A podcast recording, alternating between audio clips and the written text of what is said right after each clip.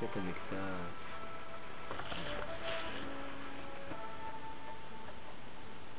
Oh.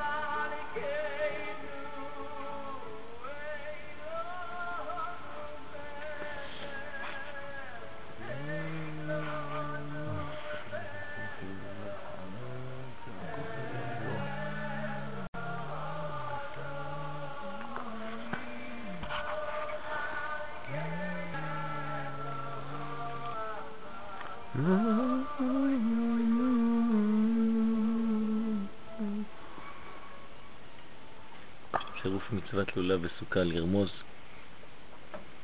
כי השמחה של גילוי שכינה שבאה על ידי סוכה אינה אלא לקיים עבודת השם בשמחה, שזה מרומז בלולב. ביאור טעות הצדוקים בהקטרת מיום הכיפורים. שנינו במשנה, במסכת סוכה, דף נ"א עמוד א'. מי שלא ראה שמחת בית השואבה, לא ראה שמחה מימיו. והנה בביאור שמחה זו כתב הרמב"ם בסוף הלכות סוכה, אף על פי שכל המועדות מצווה לשמוח בהם בחג הסוכות, הייתה במקדש יום שמחה יתרה, שנאמר, ושמחתם לפני השם אלוהיכם שבעת ימים. מצווה להרבות שמחה זו, ולא היו עושים אותה עמי הארץ, וכל מי שירצה, אלא גדולי חכמי ישראל וראשי הישיבות והסנהדרין, והחסידים והזקנים ואנשי מעשה. השמחה שישמח האדם בעשיית המצווה, באהבת האל, שציווה בהם עבודה גדולה, עבודה גדולה היא. כל המונע עצמו משמחה זו, ראוי להיפרע ממנו, שנאמר, תחת אשר לא עבדת את השם אלוהיך, בשמחה ובטוב לבב מרוב כל. עד כאן אנחנו רואים שיש כאן חומרה גדולה מהרמב"ם בעניין המצווה הזאת, וחז"ל כולם מלמדים שזה חלק בלתי נפרד מהחג, שזה לא רק שמחה אלא שמחה יתרה, וזה נקרא שמחה לפני השם, פנים אל פנים, שמחה יתרה. ויש מצווה להרבות בשמחה הזאת, עד כדי כך שמי שמסוגל להיות פנים בפנים עם הקדוש ברוך הוא זה הגדולים, זה הצדיקים, זה הרבנים, זה ראשי סנהדרין, ראשי ישיבות, לא האנשים הפשוטים, לכאורה למה הם מחוץ לתמונה. כן, הוא אומר לא, לא הם, לא אנשים פשוטים. לא כל מי שרוצה יבוא וישמח. איך זה יכול להיות דבר כזה? לא היו עושים אותה עמי הארץ. אנחנו צריכים להבין שיש כאן סוד. זה לא שהאנשים הפשוטים אסור להם לבוא ולרקוד יחד עם האנשים שיודעים והאנשים הגדולים, אלא שמהות השמחה האמיתית אינה מובנת לכולם. היא תהיה מובנת לאנשים שבאמת העמיקו, שלמדו, שנכנסו אל תוך הרובד הפנימי, השכבה הפנימית של הדברים, והם ירגישו את השמחה במדרגה האמיתית שלה. זאת אומרת, במדרגה של השמחה היתרה. כל השאר ישמחו בצורה אולי יותר חיצונית. זה אבל לא עוד לא השמחה המקורית האמיתית שמבקשת, כן? התורה מבקשת לפני השם. מי שלפני השם, גם בצורה פנימית, גם בצורה של פנים. רק הוא יכול להגיע לאמת של השמחה הזאת. אז אין כאן דחייה של האנשים הפשוטים אלא אדרבה, זה מין אה, נתינת רצון של חשק לכולם להגיע למדרגה הזאת. זאת אומרת, לא, זה לא בשבילך, אתה עוד לא מוכן, כן? כמו ילד, אתה רוצה להגיד לו, אז הוא יגיד, כן, אבא, אני רוצה, אני רוצה. לא, לא, אתה צריך להיות גדול, זה רק מי שמסוגל להיות לפני השם, הוא יכול להיות בשמחה הזאת. אז זה אמור לעורר אצלנו את הרצון להיות כן בחלק הזה, להיות כן בפנימיות הזאת, בשמחה האמיתית הזאת. ואז יש חומרה, ויש, חז ושלום, תוצאות גם לא טובות. כל המונע עצמו משמחה זו ראו להיפרע ממנו. ולא סתם הולכים לבקש ממך דין וחשבון, אדוני. אם באמת הגעת למדרגה רוחנית, פנימית, איך זה שאתה לא שמח? כן, זה טוב ויפה, אתה לומד, הגעת לפנימיות, אבל למה אין לך שמחה? למה אתה לא חי את זה בשמחה? איפה השמחה של התורה? כן. אתמול בא אצלנו אנשים, באו אצלנו אנשים שהיו לפני שבוע בחו"ל. והם היו בחו"ל אצל האחות של האישה. ושם הם היו אצל אנשים שדתיים מאוד מקפידים על כל דבר קטן בצורה מחמירה מאוד. ואמרנו איך זה, מה, מה זה, זאת אומרת, אווירה של שדים. בבית, כל דין, הכל קשה, הכל קר כזה. הבעל מחפש כל שנייה, והאישה רועדת, והבעל, אמרו, עשית מטילה לילד, עשית זה, כן, כן, כן, מיד, וזה, עם פחד אימים. ההיא מסכנה, אחות באה מירושלים, אנשים דתיים פה, אבל טבעיים, בואו נקרא לזה טבעיים, כן. שם הגיעו למקום אי אפשר להכשיר אפילו נרוטה. הם לא מכשירים נרוטה. יש להם כיורים על כיורים, למרות שהם שפכו, חמין, הרתיחו, עשו את הכל על הנרוסטה. זה לא מספיק שם, אז היא לקחה את הסיר והניחה את הסיר על הנרוסטה שכבר הוכשרה, אבל בגלל שלא שמו את הכיור השני על הכיור, זרקו גם את הסיר, גם את הקוסקוס, הכל זרקו. היא השתגעה, מה קרה פה, מה הולך? לא, רבנים שלי, אנחנו, מה אמרו לנו שאסור לנו זה, אני חייבת להתקשר מחר בבוקר, מה עשית לי?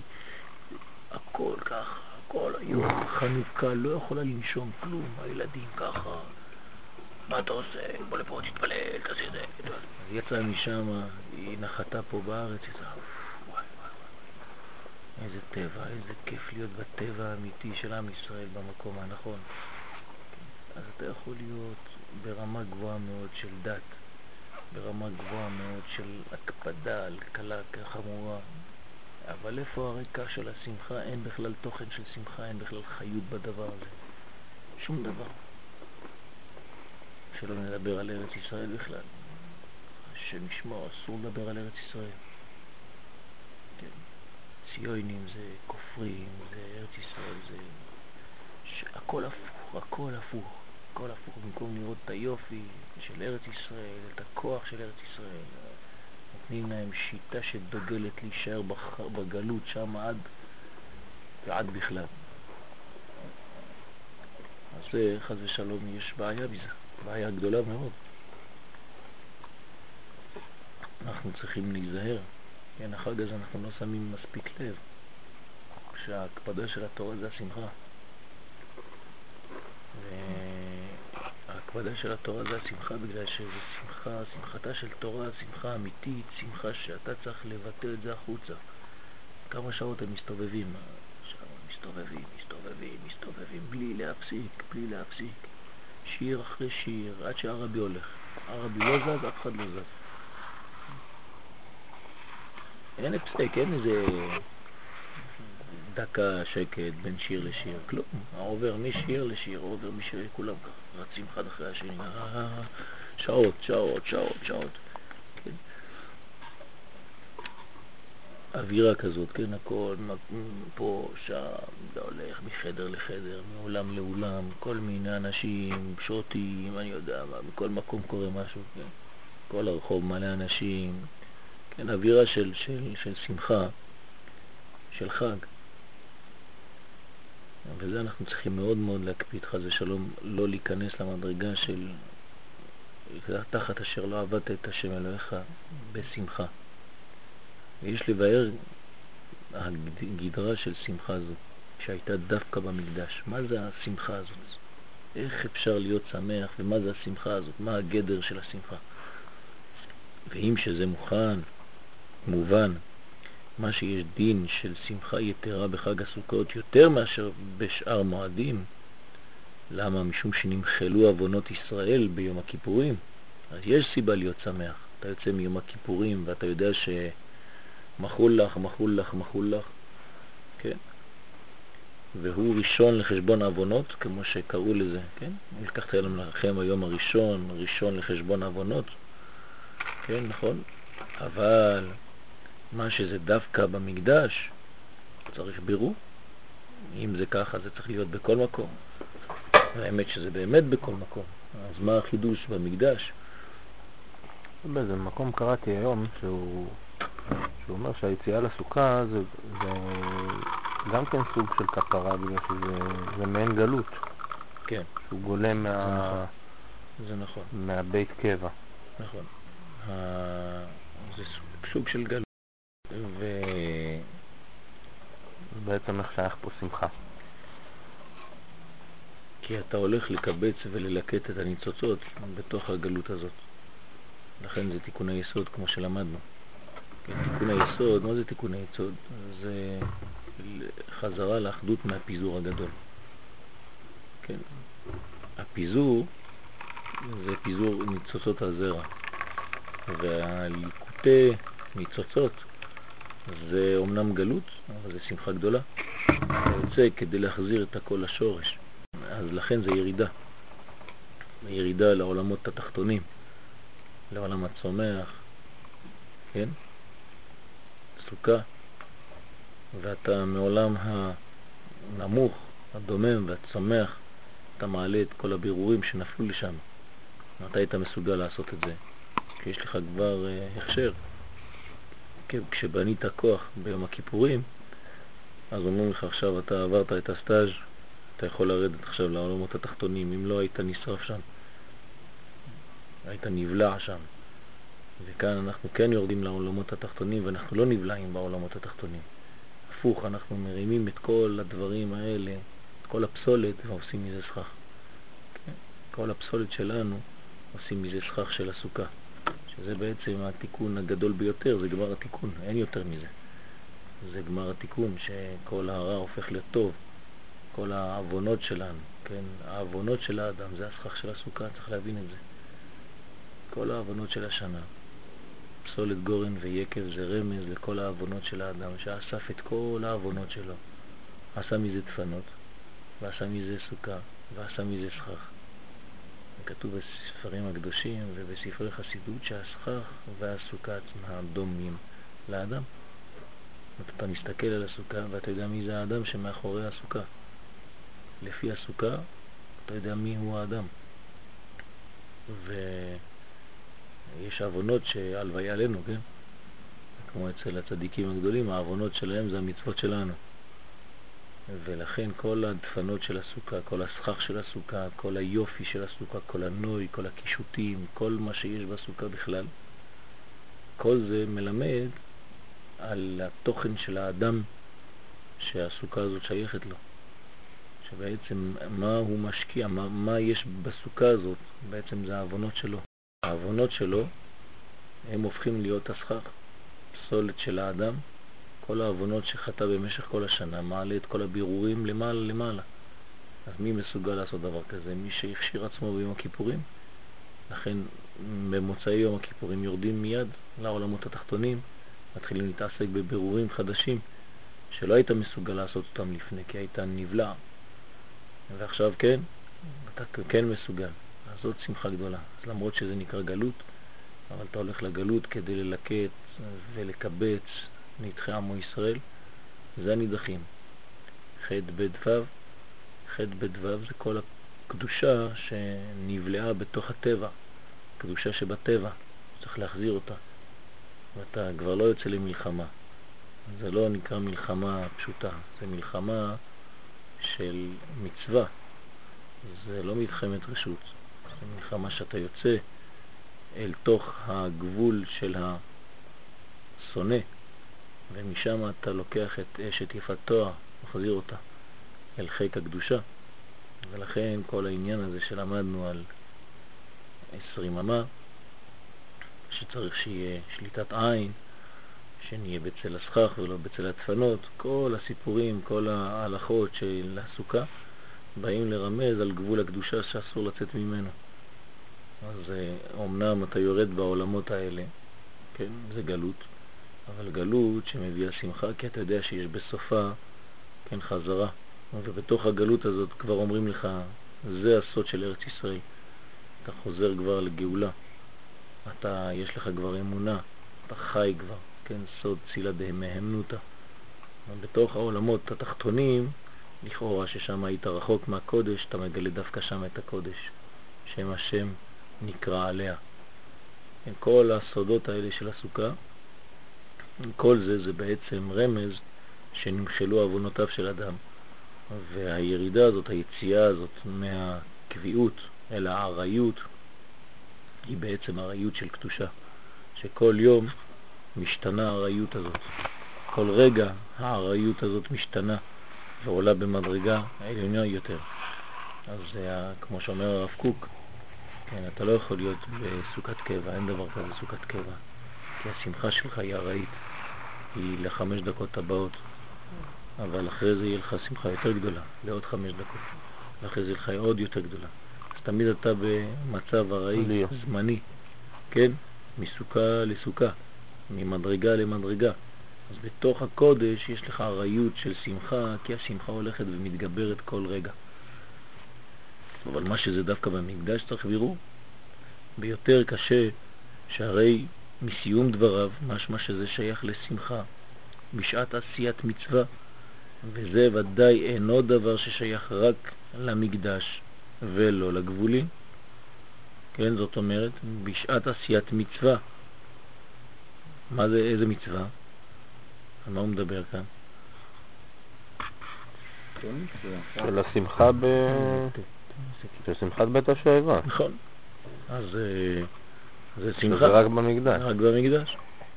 אז אה, לכאורה זה קשור למצווה הזאת. זה לא איזה דבר מנותק מאיזושהי שמחה, מאיזה בניין. אז אה, איך זה מסתדר עם כל הסיפורים? כן, האם זה רק מצווה שהיא תלויה במצווה, אז או שמחה שהיא שמחה, משום שהיא שמחה, משום שזה זמן שמחתנו. איך זה עובד? והאם זה שמחה של פנים, ומי שלא נמצא שם, אז מה הוא עושה? אז מה אנחנו עושים היום? שאין לנו בית המקדש. אז האם השמחה שלנו היא מזויפת? מה, מה קורה? איך זה עובד, כל הסיפורים האלה? כמו כן, יש לבאר מה שלמדנו מפסוק ושמחת, גם חיוב נטילה במקדש כל שבעה, נטילת לולב, כל שבעה, אפילו שבת. והרי ששני דברים נאמרו כאן. האחד מצוות נטילה, והשנייה, השני, מצוות שמחה. במקדש. ויש לבאר אם שני דברים אלו שייכים אחד לשני. ונראה בהקדם דברי העקדה בפרשת החרמות לבאר מה שמבאר, מה שמבואר בעבודת כהן הגדול ביום הכיפורים. שלדברי חכמים, אפילו שנאמר כי בענן אראה על הכפורת, אין הכוונה שיתקן שיתקן בחוץ ויכניס בפנים, כדרך שאמרו הצדוקים, כן, הצדוקים אמרו שבחוץ, כן, צריך לשים את הגחלים, כן, ולהיכנס. והצדוקים פחדו שהוא יעשה את כל העניין הזה בפנים ולא יעשה כמו ש... כן, כמו שצריך, לכן משביעים אותו. תעשה כמו שלימדנו אותך, אל תעשה, כן, תשבע על מי ששרה שכינתו במקום הזה, וכו'. אחרי זה כולם בוכים, הם בוכים שלא בטחו בו, חשדו בו, והוא בוכה וכו'. אז מה זה? כדרך שאמרו הצדוקים שאינם מאמינים בתורה שבעל פה, אלא שיתקן הקטורת בפנים, כמו שהעריך בזה הרמב"ם בסוף פרק א' מלכות עבודת יום הכיפורים. הוא מבאר שם הטעם שאמרה תורה לעשות עבודת הקטורת בפנים, כן, לא עושים בחוץ, כדי שלא יזון עיניו יותר מדי בגילוי שכינה שיש שם.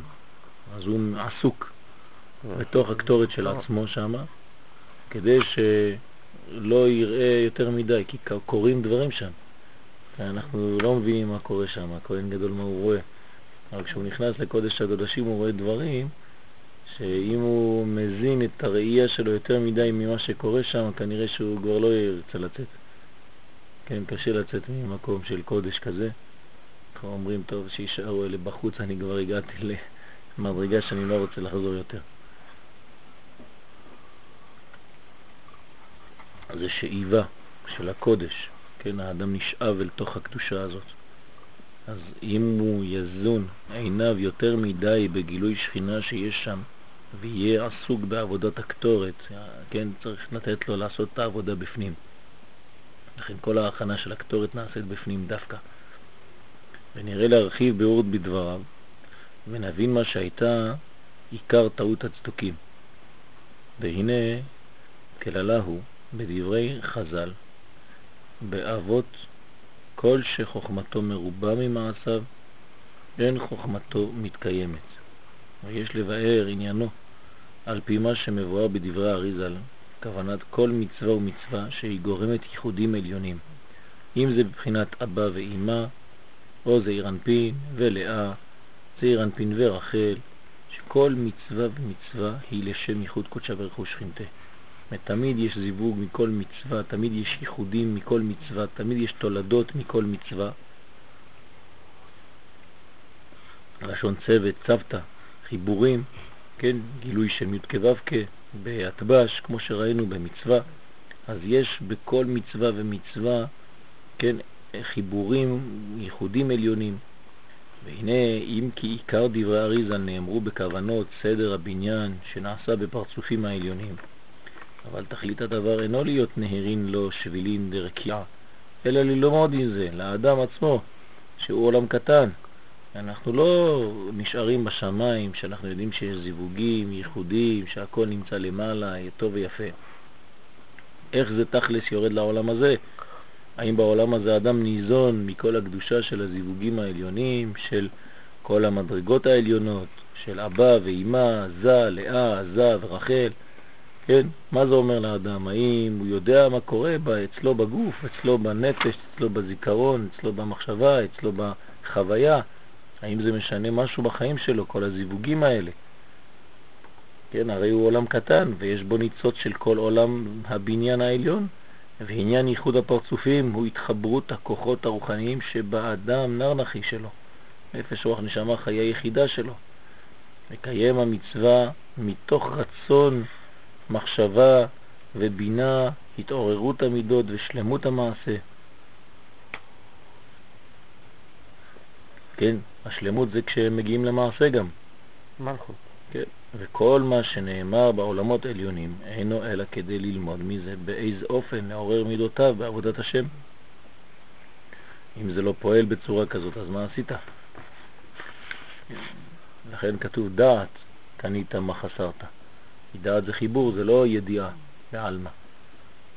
ואם דעת חסרת, אז מה קנית? אין לך כלום. אז יש אופן לעורר מידותיו בעבודת השם, כמו שביאר התולדות בפסוק לא בשמיים היא ולא מעבר לים, אלא בפיך ובלבבך לעשותו. קרוב אליך הדבר מאוד. הדבר הוא בעצם קרוב לאדם עד העולם העשייה, קודם בפה, אחר כך בלב, אחר כך בעשייה. זאת אומרת מוח, לב כבד. שכל ענייני הכוונות, אם כי לכאורה זה בשמיים, כוונות זה בשמיים, נכון? זה דברים עליוניים. מה אתה מדבר על דברים תחתונים? אתה עושה כוונות, אתה למעלה. לא, אבל עיקרו של דבר הוא בפיך ובלבבך לעשותו, עד עולם העשייה.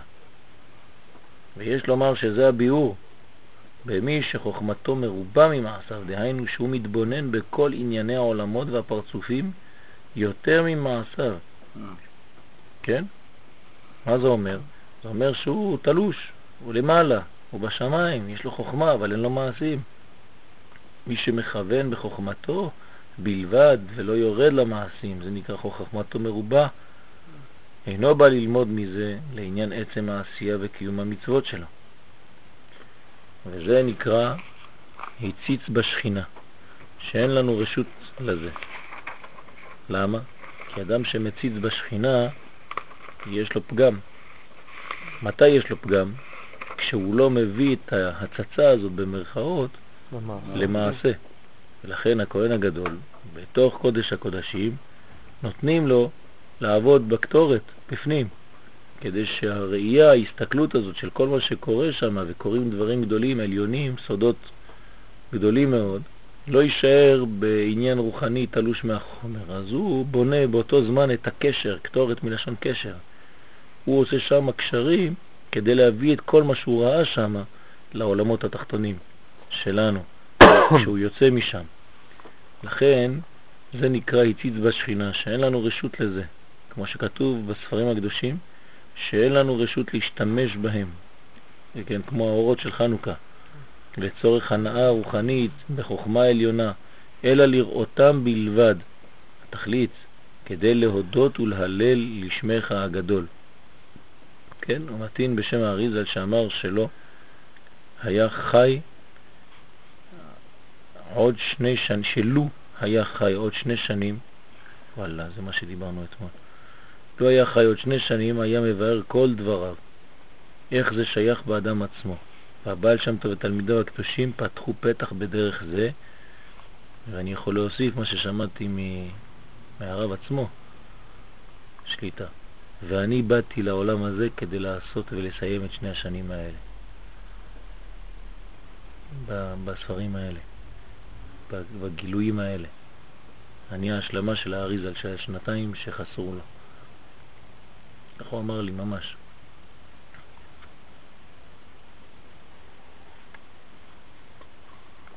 אז יש כאן עניין של אין רשות להשתמש, אבל יש חובה לראות. מהצירוף מילים זה נשמע בדיוק הפוך. אין רשות להשתמש בהם, כאילו אתה לא יכול למשוך אותנו לעולם המעשה, אלא כן. לראותם בלבד. אנחנו פה דורשים את הפסוק בדיוק הפוך. נכון. נכון. אין לנו רשות להשתמש בהם. מה זאת אומרת אין לנו רשות? אז איך אפשר להבין את זה? מה זאת אומרת להשתמש? מה ההבדל בין להשתמש ולראותם בלבד? האמת שלא צריך להפסיק, בזה אנחנו מפסיקים באמצע הפסוק. אין לנו רשות להשתמש בהם, אלא לראותם בלבד. לא. אין לנו רשות, אני עכשיו מחדש משהו, כן? בסייעתא דשמיא. אין לנו רשות להשתמש בהם, אלא לראותם, נקודה, בלבד כדי להודות לשמך. אתה, אתה שם את הנקודה לפני. אומרת, אם זה בשביל להודות לשמך, על ניסיך ועל נפלאותיך, אתה כן משתמש בהם. אבל אם זה לא זה, אז אין לנו רשות להשתמש בהם. הרשות להשתמש בהם זה כדי להשתמש בזה כדי להודות, להלל, לשבח, וזה אז כן יש לך רשות. ואתה צריך, אבל אין לך רשות להשתמש בהם להנאתך הפרטית, למשיכת תורות בלי עשייה, כמו שהוא אומר, להזנה, כן? אתה ניזון מהראייה העליונה הזאת ואתה לא עושה כלום, אתה לא מביא שינוי לחיים שלך, אתה לא עושה כלום, אז זה בעיה. כן, אני לא יודע אם זה חידוש אמיתי, אבל זה נראה לי ככה. זאת אומרת, אסור להשתמש בהם. הוא כותב את זה ממש. מה? הוא כותב את זה לא, ממש. לא, אבל אני עכשיו מדבר על, ה... על הפסוק עצמו. כן, אני מבין. כן? זאת אומרת, איך, איך לקרוא את הפסוק אם כן? כי, כי כמו ששואל uh, רבי דניאל, איך, איך אפשר לדרוש את זה? אנחנו דורשים את זה עד עכשיו והבנו את זה הפוך, כן? אז uh, זה, זה, זה העניין. איך אפשר ליהנות מדבר, ב, ב, ב, אלא אם כן אתה בעצם עושה מהדבר הזה הודיה, אתה עושה מהדבר הזה הלל, לשמוע הגדול של הקדוש ברוך הוא, ואז כן אתה יכול להשתמש בהם.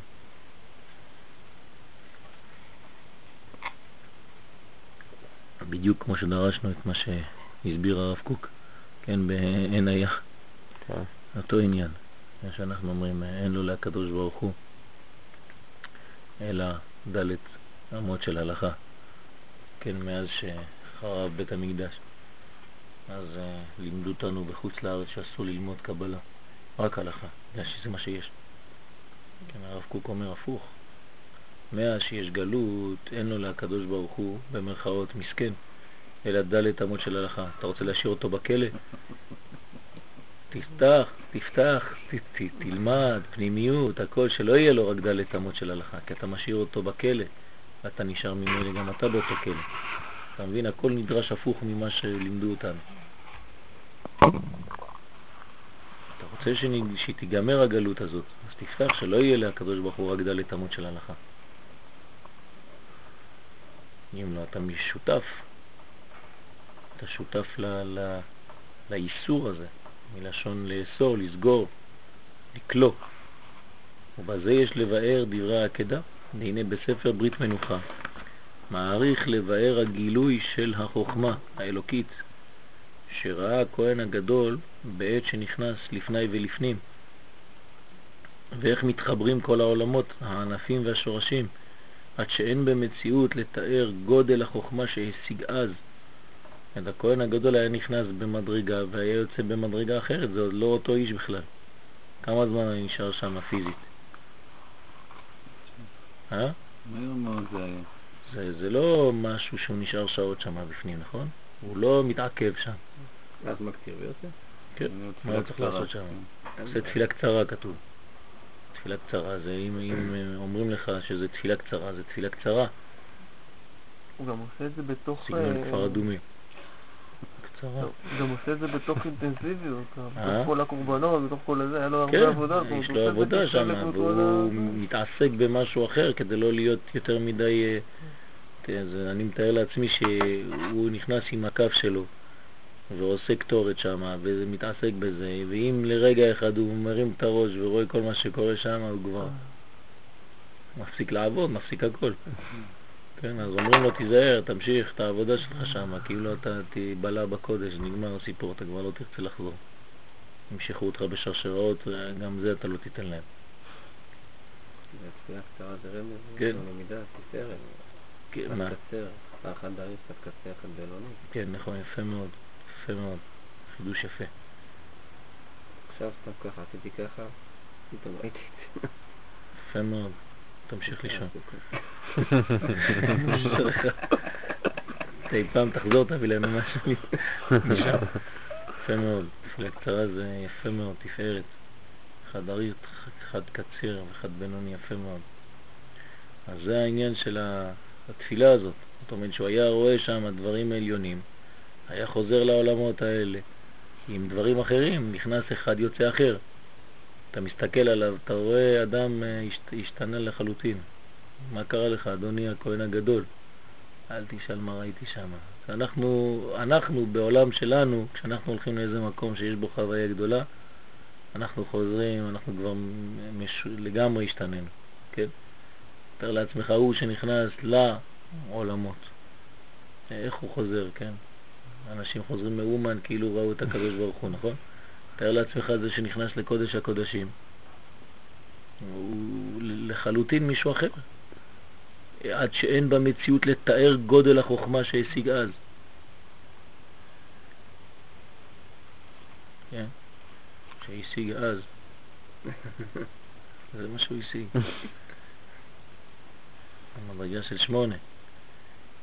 ולכן אמרה התורה, כי באותה שעה יעשה עבודת הקטורת, שזה מורה על הלימוד, מגילוי חוכמה זו למעשה בקיום המצוות שלא תהיה חוכמתו מרובה ממעשיו. אז גם כן בנרות של חנוכה, זה לא שאסור מאיתנו, כן, להשתמש באורות האלה, אלא הפוך, אומרים לנו, אם אתה משתמש לכיוון תיקון חייך, הערת חייך, אדרבה, תשתמש. אבל זה, כל זה כדי להודות לשמך, ניסיך, נפלאותיך, כן? עם זו יצרתי לי, תהילתי יספרו. האם זה בשביל אה, משהו אחר? אז זה בעיה. אז אותו דבר כאן. אבל הצדוקים, מהרה יאבדו, כן, איזה כללה קטנה בדרך, כפרו בזה, ואמרו שאין זה בא כדי ללמוד ממנו איך לקיים המצוות ולעבוד את השם, אלא עצם החוכמה. הם רצו את עצם החוכמה. החוכמה עצמה זה מה שמעניין אותנו. וכיוון שהייתה חוכמתם מרובה ממעשיהם, זאת אומרת, זה אנשים שהם בלימוד. לימוד החוכמה בלי לחיות את זה, בלי החוויה, בלי, המעש, בלי מעבר לחיים. בעצם, במילים פשוטות, בלי אמונה. כי האמונה זה, זה, זה החייאת הדבר, כן, בטבע. אז זה נקרא חוכמתם מרובה ממעשיהם.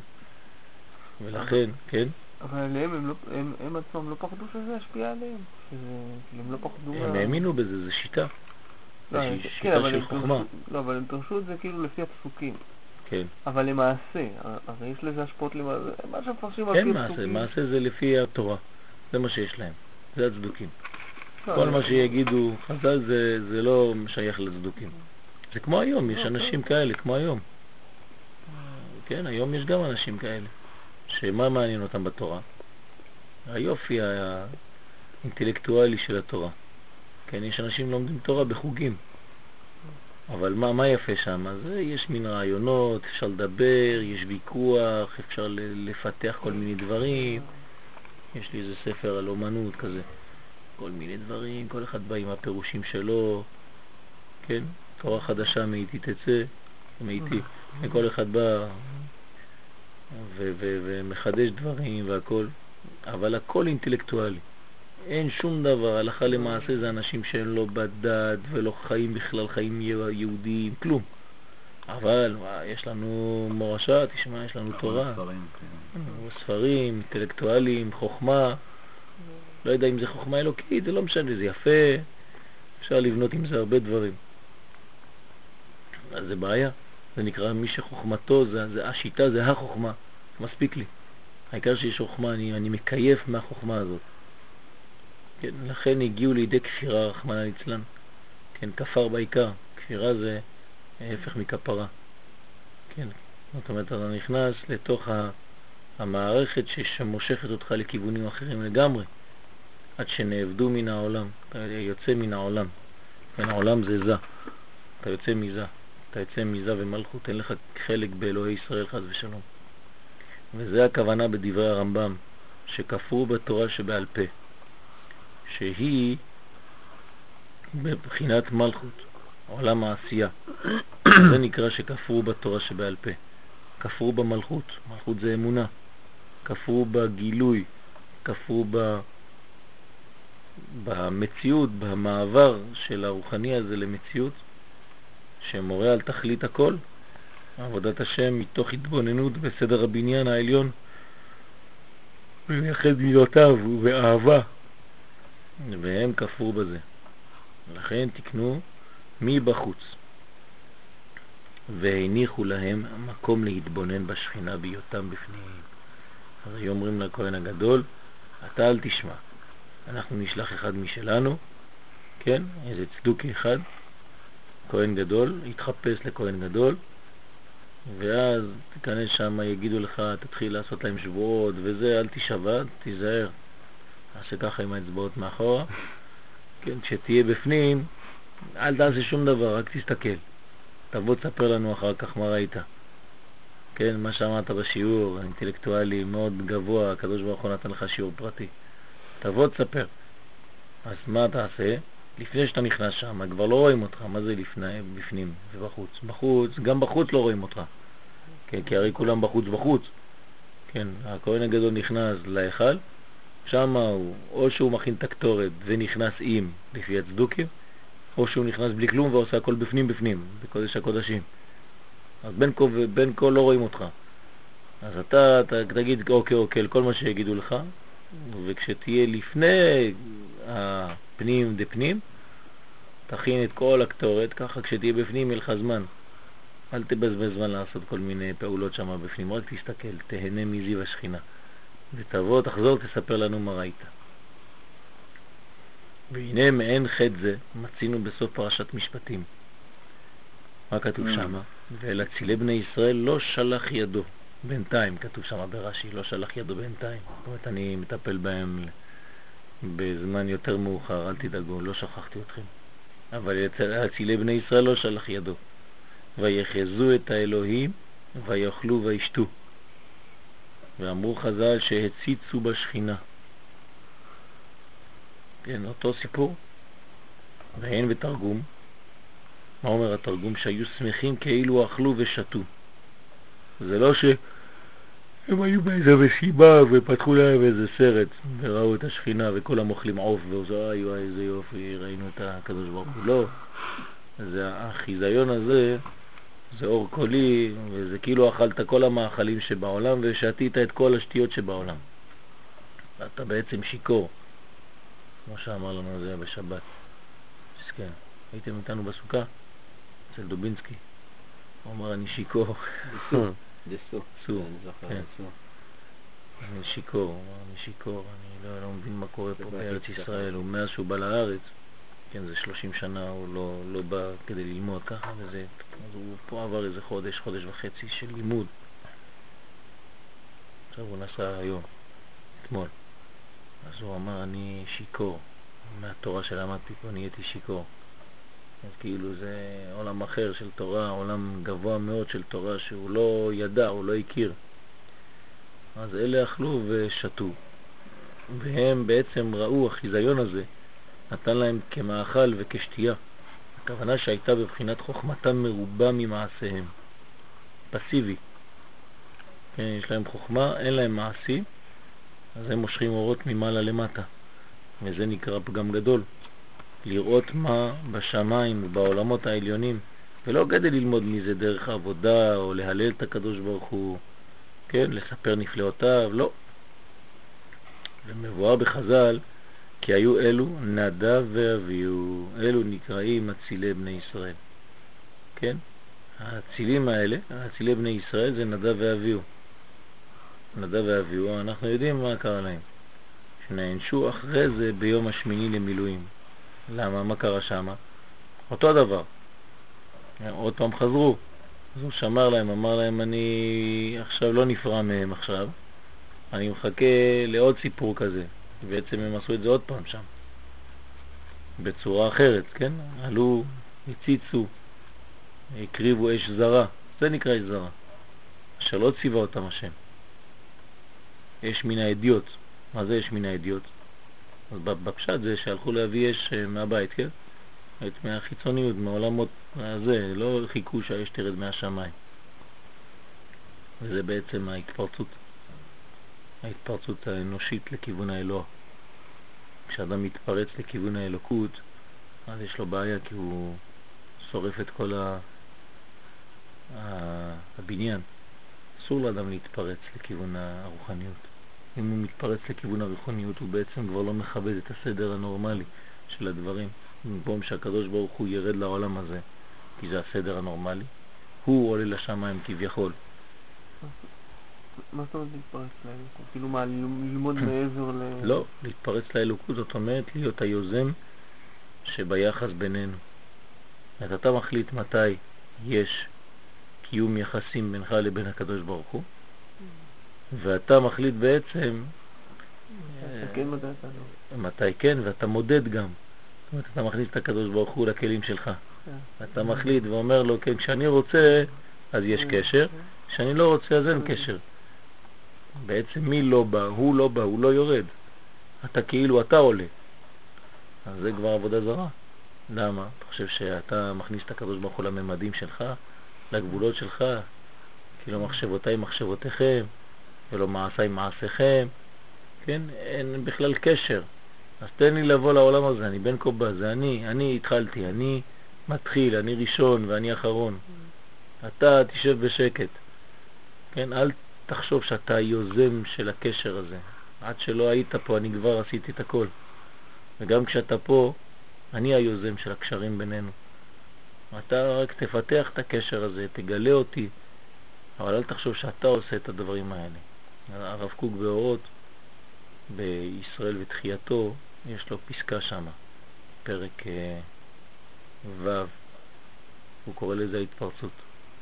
ההתפרצות אל, אל השמיים, התפרצות האדם אל העולמות העליונים. וזה בעיה גדולה מאוד, אסור לאדם להתפרץ, כי הוא מקלקל את כל הקשר בינו לבין הקדוש ברוך הוא. ההתפרצות הזאת היא מסוכנת מאוד. היא לא נותנת ל... לאלוה, כן? את הגילוי שלו שממילא בא ממעלה למטה. וחוץ מזה, זה עבודה זרה. אבל יש משהו בהתפרצות הזאת שהוא בעצם בדרך העבודה. אנחנו בעצם כן דורשים מאיתנו לבוא מלמטה למעלה ולא. ולא... אבל זה המשיכה בעצם, זה שאתה מתפרץ, אתה כאילו בא מלמטה למעלה, אבל בעצם אתה מושך. זה תמיד בא ממעלה למטה, אבל כשההתפרצות הזאת זה כאילו אתה עוזב את הלמטה. כן. אם אתה עוזב את הלמטה, אתה כאילו אומר שאין הקדוש ברוך הוא למטה. זאת אומרת שיש מישהו למטה ויש מישהו למעלה. שתי רשויות הן.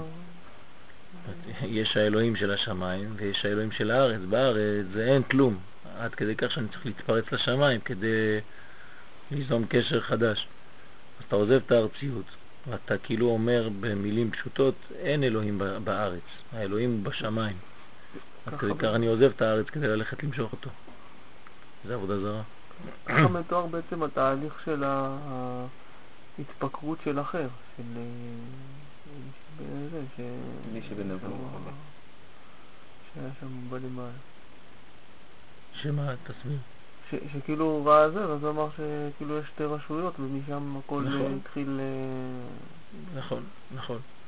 מה זה אומר? זה אומר שבמילים פשוטות, כן, ל- ל- ל- לקומה שלנו, שאין אלוהים בעולם הזה. אם אתה רוצה, אתה צריך ללכת לחפש אותו בשמיים. בעולם הזה לא תמצא אותו. לא, זה סוג של אונס. אתה בעצם רוצה לממש את האהבה הזאת עכשיו. ואתה, ואתה קובע. מתי? זה כשבא לך. כן? לא כש... תמיד, שהוא בעצם היוזם הזה. זה כשבא לך, אתה היוזם של הקשר. היום בא לך, אז אתה כן, עושה, מחר לא בא לך, אז אתה לא. כן, אז הקדוש ברוך הוא מחכה לרצון הטוב שלך ש... זה לא עובד ככה. זה כמו להבדיל עם האדמו"ר. אתה לא יכול להתקרב אליו. מתי שהוא רוצה הוא ייזון, אתה רק מסתכל עליו. כן. כן. כי זה, זה ביטוי של מלכות בעולם הזה, זה נכון. אותו דבר. זה מין התפרצות לקודש, זה חוצפה, כן? החוצפה הזאת היא בעצם חוצפה, לא חוצפה שיש בה טוב. אז יש חוצפות שהן טובות, אבל פה זו חוצפה ממש שהיא לא טובה. כי אתה, את, כאילו אתה במדרגה שאתה נמצא בה אין כלום. זה כפוי, כפוי טובה. עד כדי כך שאתה עוזב את המדרגה הזאת, אתה צריך לברוח למקום אחר שהוא נמצא שם. אז הקדוש ברוך הוא לא פה בעולם הזה. ואז אתה צריך לברוח לשמיים כדי למצוא אותו, זה נצרות. כן, הפרסים היו מפתחים את השיטה הזאת. יש להם אה, דת אה, זרטוסטרה. כן, אז זרטוסטרה, ככה קוראים לזה. אז כן, אצל הפרסים זה שתי רשויות. יש את האל שמייצג את הטוב עם כל הדברים הטובים, ואת האל שמייצג את הרע עם כל הדברים הרעים. ואז אתה צריך להיות חלק מהאל הטוב, אז אתה עושה דברים טובים בעולם הזה, ואז אתם שותפים שניכם נגד האל הרע. כן? ואז אתה עוזר לו. ואז נותנים לך נקודות בונוס כי עזרת לאל הטוב, שהוא נמצא בשמיים כמובן, והאל הרע נמצא בעולם הזה. ואם התגברת, אז התגברת עם האל הטוב על הארציות, ואז אתה שורף את החומר, הורג את כל מה שיש פה, כי זה הכל לכלוך, ואתה הופך להיות איזה... כן, יש כאלה שמתחברים לאל הרע. זה משהו אחר, אבל לא, בכל זאת. כן, אבל בכל זאת, זה, זה, זה שני, שתי רשויות. חס ושלום, זה הפך מ...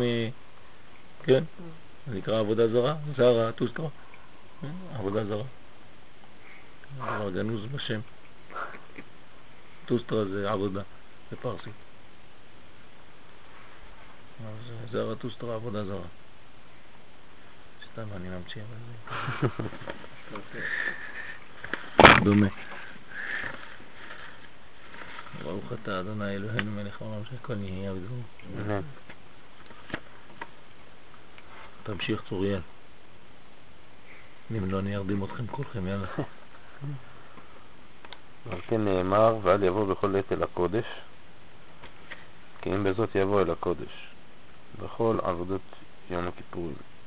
והיינו, שהרי עיקר החטא היה מה שהיה חוכמתם מרובה. תסביר את זה, מה זה אומר. אני יכול להביא לכם את הפסקה הזאת של הרב קוק.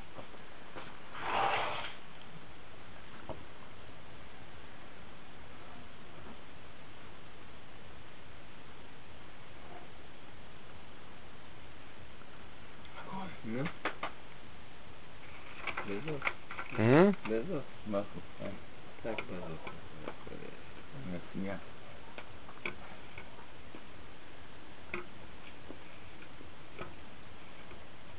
הכהן הגדול לא רואה בפנים כלום. אין אפילו כפתורת, אין את מלך רשע. באמת לא רואה כלום. לא, הוא היה צריך כל הזמן לחשוב שהוא צריך לצאת לשלום, הרי היה סביב זה כל כך הרבה זה, שכן יצא או לא יצא. כן יצא או לא גם היה- כבר. כן, אין לו זמן לחשוב. נכון, אין לו לא, זמן לא, לחשוב. אם הוא הוא חושב. הוא חושב, הוא עכשיו אני שם את זה, מפספס. שם את זה, שם את זה, שם את זה, שבא לי עשן. מה, רק מה, תפילה רק קצרה. מה, רק כשאתה מתפלל, שאתה מסתכל על ה... כאילו, כשאתה מאיים במה שאתה קורא, רק מהזה אתה נהיה עייף מהדברים שהוא צריך לעשות. כמה כוח הוא היה צריך שם. על מה אתם מדברים? על הכהן.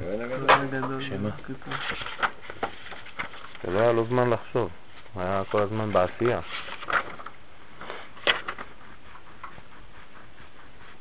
הנה.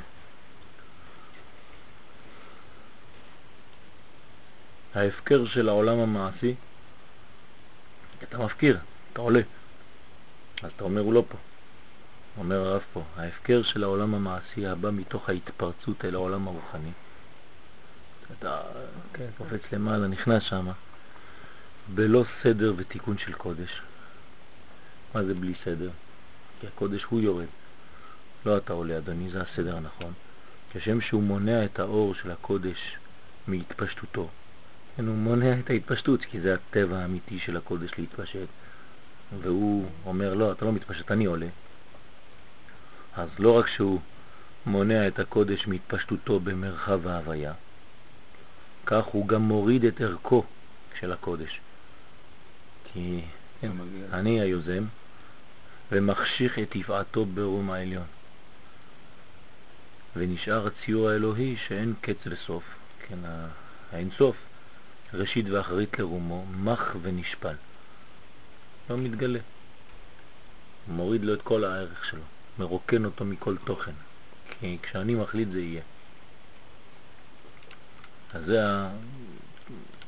חז ושלום, כן? אז זה כתוב, הוא מביא פסוק, אויב חרף השם ועם נבל ניעצו שמך. נקרא תאוות ענבים. כן? אז זה הפוך, כן? אורן של ישראל מודיע שם השם במרומים ובמעמקים. זה חיבור של שניהם, זה לא רק שם למעלה. זה לא כשאתה הולך ועולה למעלה, אתה מתפרץ לשם. כן, וכל עומק השפלת ההשגחה והשליטת ההוויה והיצירה מביאה רוממות, השקפה והתעלות אינסוף. דווקא כשהקדוש ברוך הוא מתגלה בעולמות האלה, תן לו לרדת, הוא כאן. כן? אמנם יש אשר הרשעה, קורא לנצרות, מקבצת כוח מפוזר בכל רחב מרחבי העולם החיצוני, בכל חוג המעשה והמפעל, ומוסיפה בה רק להדלקתה הרוחנית הציורית. זאת אומרת, גונבים מישראל את האור הזה. ואף שהוא מקסם כזב ושקר, שאין לו רגליים. מכל מקום הרי הוא נטל מזיו הקודש בגניבה. הם יודעים שיש קודש, אבל הם בורחים, הם לא מבינים שהקודש הוא כאן. אחד אלוהינו בשמיים ובארץ. אחד. אין שניים. שניים אי אפשר, זה לא יהיה בחומר. בחומר זה מלוכלך. כן, הנצרות היא מסבירה המון את הדבר הזה, שבחומר הכל מלוכלך. והקדושה לוקחת בחזרה את כל האורות הגנובים הללו, זה מה שאנחנו צריכים לעשות. כמו שדיברנו על הכלים, על הוו הזה שצריכים להחזיר לנו בחזרה, זה זה. ומעמקי האמונה הציורית הערת האידיאלי, המוסר, מתגדלים ומתאמצים יותר ויותר על ידי שביית האויב והחזרת כל הנפש והאחר הרכוש אשר לקח. להחזיר לעצמנו את כל מה שהם גנבו מאיתנו, ועשותו כמצולה שאין בה דגים, כמצודה שאין בה דגן, כמו שהיינו עשינו במצרים. כן, לכן זה הכוח, אז אסור, כן, ההתפרצות אל העולם הרוחני הוא קורא לזה, שזה בעצם הקליפה האמיתית. אז אותו דבר כאן, אל יבוא בכל עת אל הקודש. זה לא אתה מחליט שאתה רוצה. אז מי מחליט? המלכות. בזאת. אם בזאת. כן, זה, זה הזאת זה שקובע מתי יבוא אל הקודש. זה נקרא בכל עבודת יום הכיפורים. ראינו שהרי עיקר החטא היה מה שהיה חוכמתה מרובה. חוכמתה מרובה. זאת אומרת בריחה לשמיים, שזה לא בעולם הזה. בכבוד. אני רוצה להמשיך. גם אתה יריב, יאללה, אתה נרדם לנו, יאללה. וכמו שכתב בספר. אני אדם ואומר דברים. אז יאללה, תגיד לנו דברים. תוך כדי שינה. כמו שכתב בספר מושב זקנים, שמיני וזה לשונו. הקשה החסיד צדיקים, הקשה החסיד. צדיקים כמו נדב ואביהו, מה ראו להביא אש זרה? יש לומר שנחשפו לראות פני שכינה. אמרו, על ידי שנקטיר בהיכל, נראהו עין בעין. בעצם הייתה להם ש... תשוקה. תשוקה בזה כמה ש... כן, אבל התשוקה שלהם זה אש זרה. ליהנות כן. מהקודש הזה שהם יראו. יצר רע גדול, כן?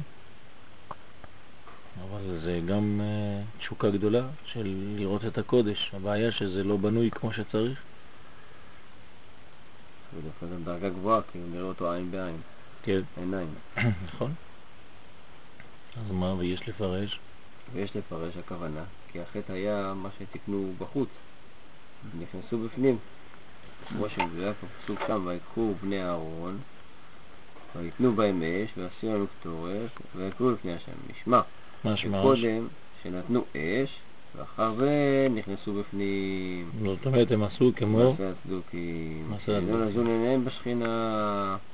זאת אומרת, פינו להם מקום בזמן, זמן. צריכים בעצם לעשות את זה בפנים. נכון, אבל הם פינו את הזמן, הרוויחו זמן כדי שיהיה להם זמן רק להסתכל. אה, כן, לא אבל אנחנו... על זה. אה, לא, לא, כאילו, יריב, יריב. יפה, זה חידוש יפה. כן. לא, אתה קורא את זה, אבל אתה לא... אז הם עשו את הכל, הפסוק הוא מדויק.